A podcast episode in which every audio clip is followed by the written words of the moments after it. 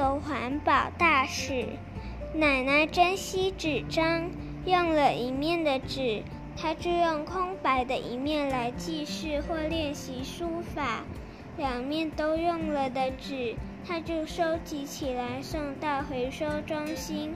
奶奶节约用水，她用洗米水浇花，用洗屋、洗衣服的水洗刷厕所。他说：“别浪费水。”多少人没水用啊！奶奶的环保行动影响着每个子孙，相信有一天我们一家都会成为环保大使。